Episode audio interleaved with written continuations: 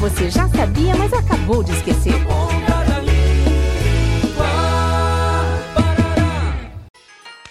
Ei, Marcos. Viu aquela morena hoje no treino de karatê? Qual? Aquela baixinha? Sim, é uma gata. Ah, sim, é a filha do Sr. Miyagi.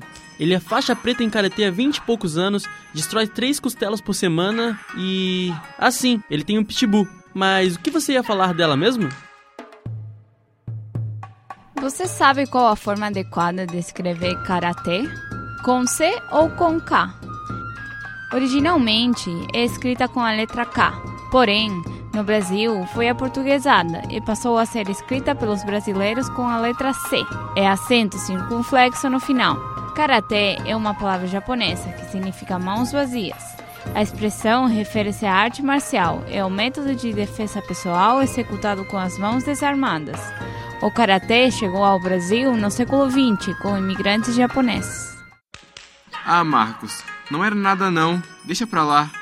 Fica tranquilo, cara. Qualquer coisa eu chamo o Sr. Miyagi para te apresentar a filha.